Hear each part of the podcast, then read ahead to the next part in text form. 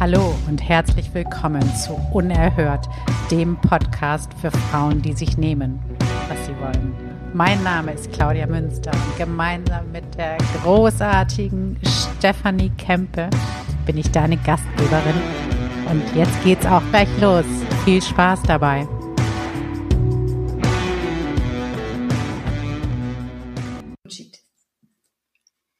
Hallo und herzlich willkommen zu Unerhört, dem Podcast für Frauen, die sich holen, was sie wollen. Hallo Welt, hallo Stefanie. Hallo liebe Claudia, hallo Welt. In der heutigen Episode reden wir über ein ernstes Thema, Steffi. Es mhm. gibt eine neue Krankheit. Gott, echt. Oh Gott, ja. ja. Die neue Allergie. Oh die Coachitis. Uh.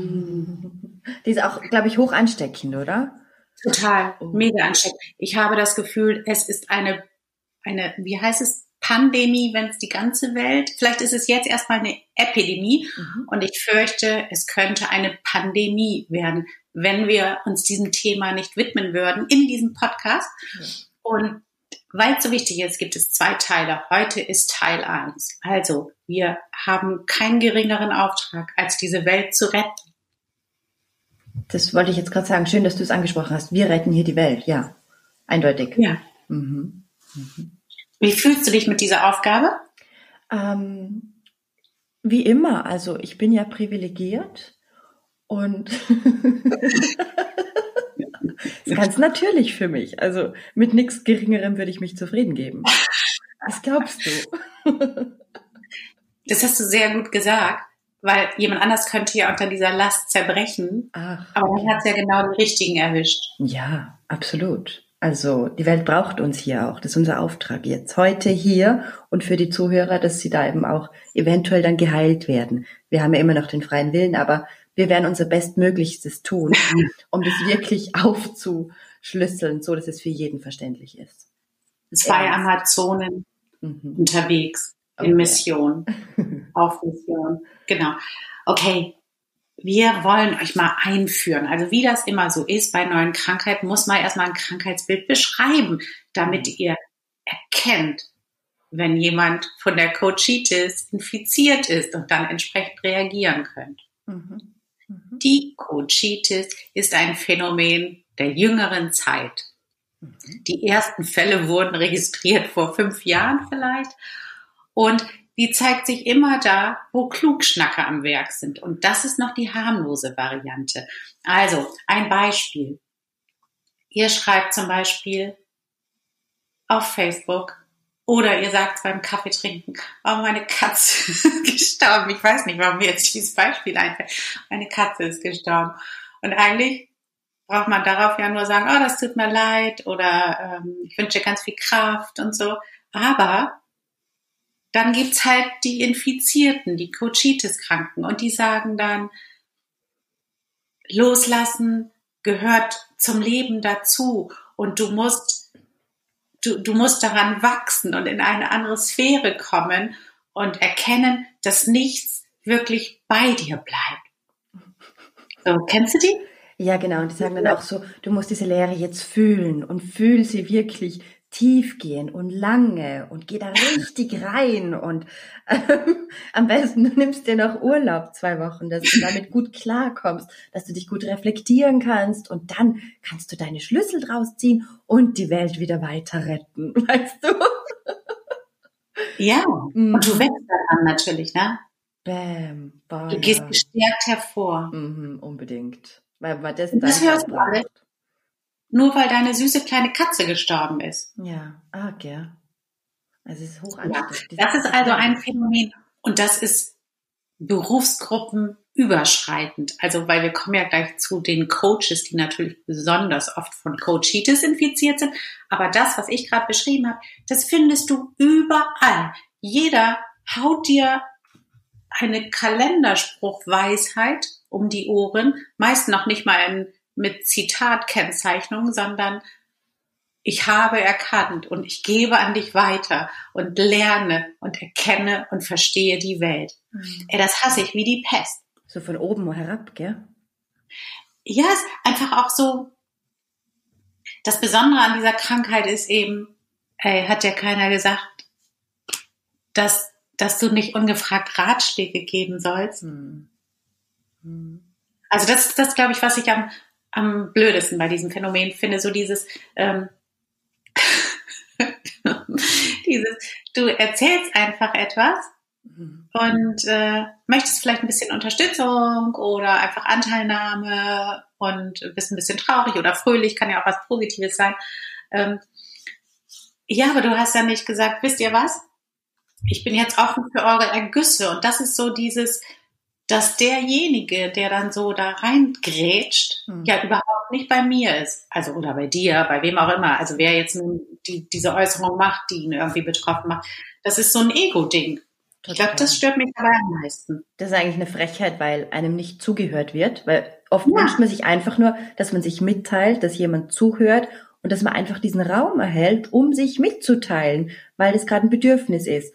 Und dann ist es halt ganz oft so, dass eben nicht zuhören. Die meisten, die denken schon darüber nach, was sie jetzt da am besten drauf sagen könnten, ähm, um dann auch wieder möglichst gut dazustehen, anstatt einfach mal sich zurückzunehmen und auf Ratschläge, die ja tatsächlich auch Schläge sein können für jemanden, mhm. der sich gerade öffnet, einfach zu verzichten. Also das Ego muss man da einfach im Griff haben und zu wissen, okay, die Welt dreht sich auch weiter ohne meine Weisheiten. Es ist nicht meine Aufgabe, jeden zu retten. Und woher soll ich auch, oder woher nehme ich mir auch das Recht, die Lösung für andere zu haben. Das geht nicht. Also ich habe die auch gefressen. Ich kann ein Beispiel nennen. Ähm, ja, klar. kann es auch überstellen. Bitte was? Dass wir von der Ka toten Katze wegkommen. Dass wir von der toten Katze wegkommen. Also, hat, ist aber auch spannend, so Katze und so. Also, ja. ähm, ich weiß noch, als ich viel bei meiner Schamanin war damals, da geht's ja auch darum quasi, wann darf ich jemandem zum Beispiel Heilenergie schicken? Also man sagt ja so Liebe, Licht und Heilung. So Energien kann man schicken, einfach indem man sich's vorstellt. Und ich darf nicht, wenn jemand krank ist, dem Liebe, Licht und Heilung schicken. Ich darf dem nur Liebe, Licht schicken, aber nicht Heilung, weil Heilung würde eingreifen in seinen Prozess. Das darf ich tatsächlich erst dann machen, wenn der mich darum bittet. Weißt du, wie ich meine? Also wenn jetzt jemand ein Problem hat, dann ist es nicht meine Aufgabe, das darf ich auch nicht. Man sagt auch, das ist schwarz magisch.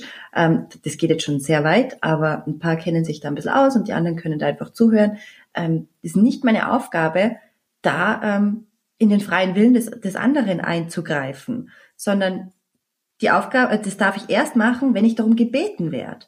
Davor nicht. Und das ist auch in der Coaching-Ethik so. Es ist nicht, ich darf nicht einfach nur ungefragt coachen. Ich muss dieses Ja mir erst abholen, einfach auch aus Respekt gegenüber der anderen Person. Und das ist ja auch die Erfahrung, was die Person machen möchte. Wer glaube ich denn zu sein, dem anderen ständig weiterhelfen zu können. Also ich bin ja, klar, wir sind irgendwie alle göttlich, aber es ist nicht meine Aufgabe, ähm, die anderen permanent zu retten, sondern ich darf schön vor meiner eigenen Tür kehren. Ja, ja, genau, das ist ein totales Echo. Da kommt, sprichst du auch einen wichtigen Punkt an, dass natürlich das so ähm, eine ganze Branche so langsam aber sicher dafür sorgt, dass sie wirklich wie die Pest gehasst wird, nämlich Coaches und Berater. Ja. Also sobald du da aus dieser Blase rausgehst, Mhm. Ähm, gibt es echt immer mehr so Stimmen, die davon angenervt sind, gerade auf Social Media, wo, wo das ja wirklich ähm, so um sich greift und man einfach ja irgendwo also jeder, der sich dort oder viele, die sich dort bewegen, zeigen dann in, in irgendeinem Kommentar, einfach wollen schon ihr ganzes Wissen zeigen, coachen wirklich ungefragt darum, oh nein, warum ruft mich denn hier jemand an? Was soll denn Ich glaube, es hackt. ich glaube, es hackt. Du, da will dich jemand coachen.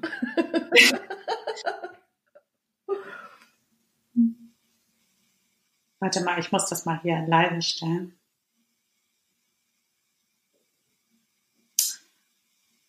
Wo kann man denn machen, nicht stören? Okay, so jetzt sollte es gehen. Okay.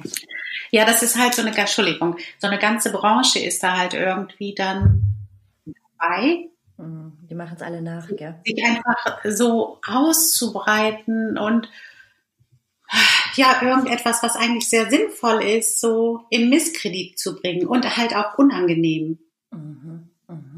und unfundiert. Also manchmal denke ich dann auch, was Schätzeken, also was erzählst du denn da? Genau, also was ich da immer vermisse, ist dieses Nachhaltige.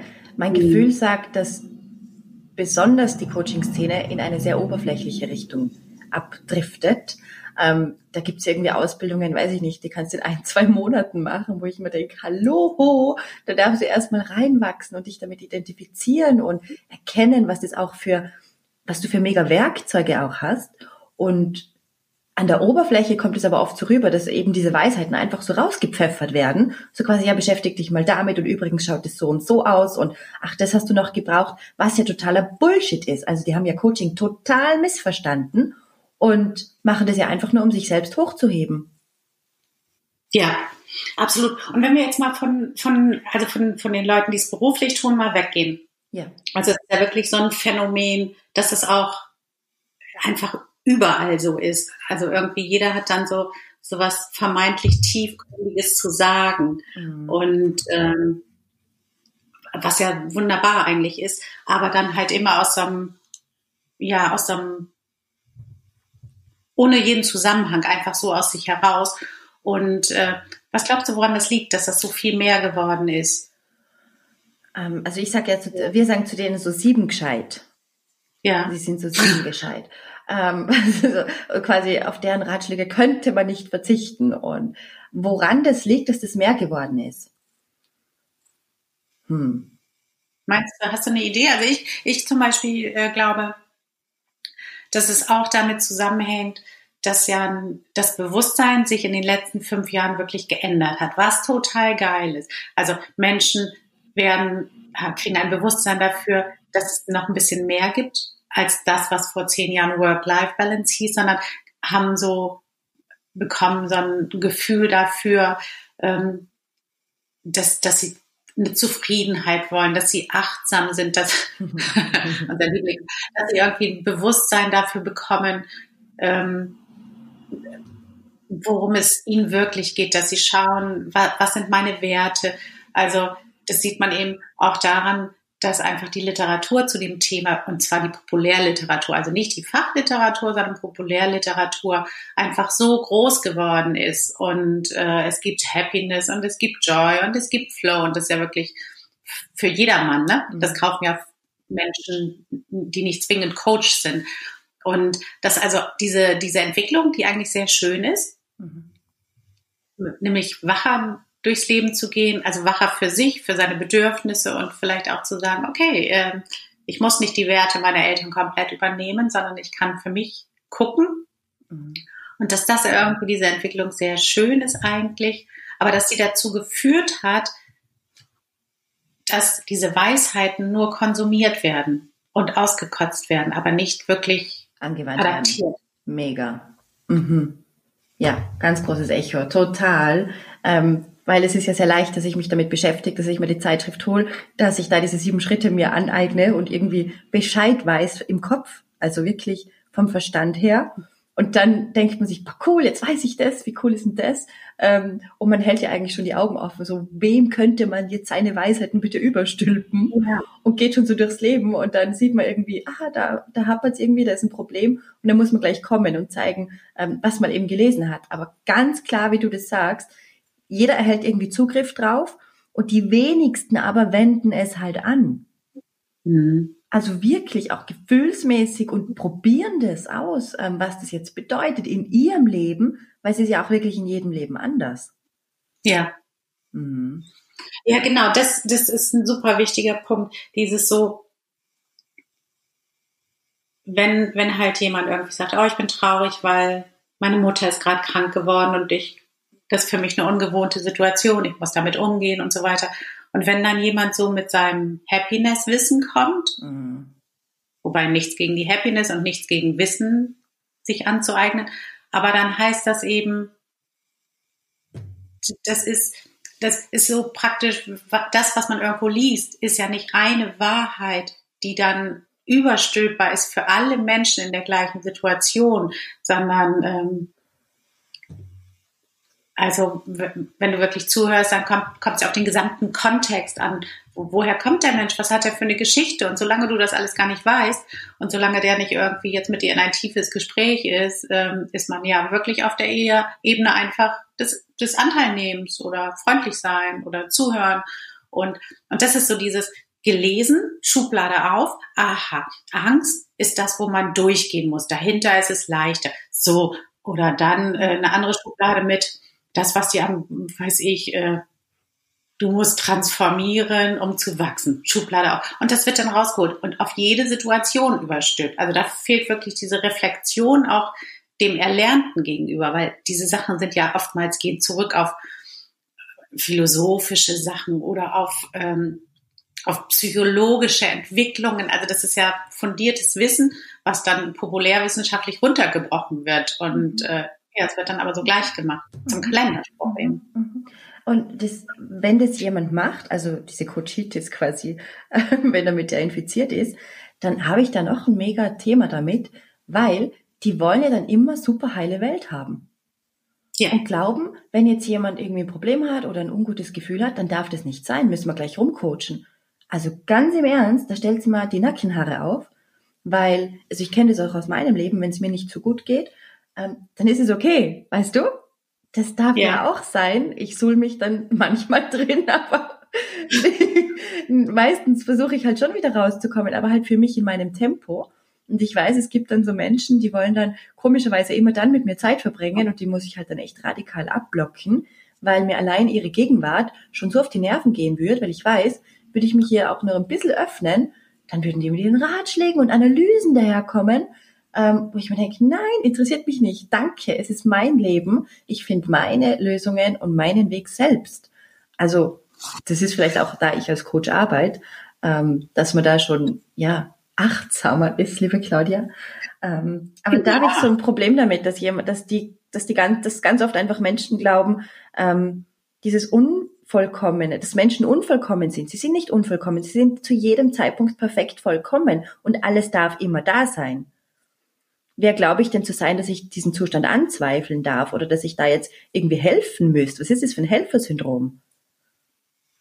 Ja, das ist echt mega gut, was du da gesagt hast, weil es ist wirklich so, das führt dazu, dass man gar nicht so, so Gefühlslagen darlegen mag, weil dann eben sofort irgendwie so Kalenderspruchweisheiten kommen und eben die Aufforderung, so und jetzt habe ich dir eine richtig coole Weisheit gegeben, ähm, mach mal wieder richtig wieder, ne? Genau. Krieg das auf die Reihe. Mhm. Geh da mal ran. Mhm. Und, und derjenige, der sich geöffnet hat, hat total das Gefühl, dass er falsch ist. Ja. Was soll das? Also da ja. braucht man ja mehr. Scheiße, warum bin ich nicht selber auf diesen klugen Kalenderspruch gekommen? Ja. Ja. Ja. Okay, wie schützt man sich vor Coachitis? Wie schützt man sich? Ja, man kann jetzt schlecht sagen, indem du dich nicht öffnest. Das wäre dann wieder so. Sag's bloß keinem, dass es dir nicht gut geht. Mach alles Ach. mit dir selbst aus. Naja, das ist ein bisschen ein einsamer Weg. Ich würde empfehlen, ja. ähm, dass du genau hinspürst einfach, wem magst du dich wie öffnen und erlaubt dir auch Nein zu sagen zu Cochitis-infizierten, mhm. ratschlaggebenden ja, Menschen. Vielen Dank, aber nein, danke. Genau. Genau, also es gibt da noch natürlich ein paar Dinge. Und zwar kann man sich vorstellen, ähm, also sagen wir mal, du hast jetzt irgendwie ein Thema und du öffnest dich und jetzt kommt so eine Cogitis-infizierte Person auf dich zu, dann kannst du mit ihren ganzen Ratschlägen, dann kannst du dir schon mal vorstellen, okay, du bist energetisch abgetrennt. Du stellst dir vor, du bist in so einer blauen Bubble drinnen und nichts kommt zu dir rein. Dann kannst du dir immer wieder im Kopf sagen, deins, deins, deins, deins. Also das geht auch weil so Cochitis-Infizierte, die plappern ja in einer Tour und schauen dann in einen auch so ganz stechend an, weiß nicht, ob du das kennst, haben so ganz stechend Blick, so ganz, ich muss jetzt durch dich durchdringen, ich muss da meine Weisheit jetzt überstülpen. Kannst du einfach immer vorstellen, deins, deins, deins. Bloß auch ähm, nicht, ähm, also einfach nicht drauf einsteigen, sondern einfach sagen, ja. na spannend und interessant, wie du das siehst. Du danke, aber weißt, ich habe dich jetzt gar nicht gefragt. Aber genau. ja, einfach abblocken. Ja, das ist, glaube ich, sehr wichtig, dieses, ähm, wenn du darauf einsteigst und dann da lange diskutierst, warum gibst du ungefragt Ratschläge oder warum, äh, wie kommst du denn darauf? Äh, also dann begibst du dich da einfach in diese, in den Krankheitsherd. Halt dich davon fern, indem du wirklich so das annimmst, hörst und vergisst. Genau. Oder du kannst dich auch einfach abwenden und gehen. Das kannst du auch machen. Situationen. Genau, es gibt auch den Flugmodus, den finde ich sehr praktisch sonst noch. Ähm, man kann die Klingel auch aushängen tatsächlich, also das ist auch eine Möglichkeit. Ähm, was gibt sonst noch? Ähm, Flugmodus ist cool. Ich habe noch einen guten Satz. What others say or do says always something about them but you. Also alles, was die anderen sagen oder wie sie sich verhalten, sagt immer nur alles über sie selbst aus und hat nie was mit dir zu tun. Mhm. Das, das ist so ein Satz, den gibt es ja auch irgendwie noch in norddeutscher Form, was Peter über Paul zu Petra sagt, hat mehr mit Peter zu tun als mit Paul oder so. Ähm, ähm, ja, einerseits stehe ich da total dahinter. Ja. Also, ja, da, das ist deren Geschichte und so weiter. Auf der anderen Seite macht dieser Satz mich rasend. Okay, erzähl. Weil den sagen ja auch die Cochitis-Infizierten ganz viel. Okay.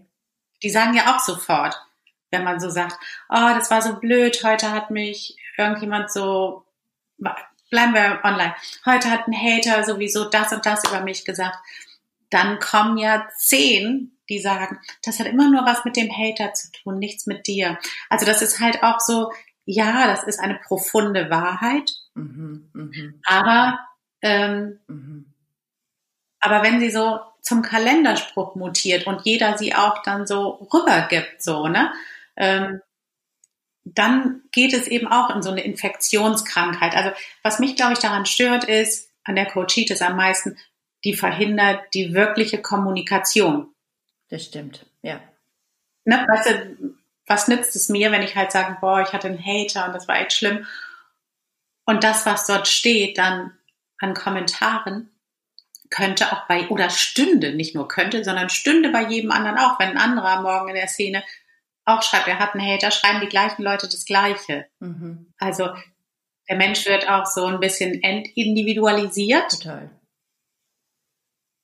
Was weiß ich, wenn, wenn einer jetzt ein Typ ist, der ganz polarisiert, dann wäre es ja auch okay, zu sagen, okay, zu sagen, ähm, also bei dem passt dann vielleicht besser zu sagen, wenn er dann fragt und ähm, Feedback haben will, zu sagen, naja, okay, das ist halt, weißt ja, ne, das ist ja auch etwas, womit du ganz bewusst arbeitest, du polarisierst und da hast du wahrscheinlich bei dem irgendeinen Knopf erwischt oder so. Mhm.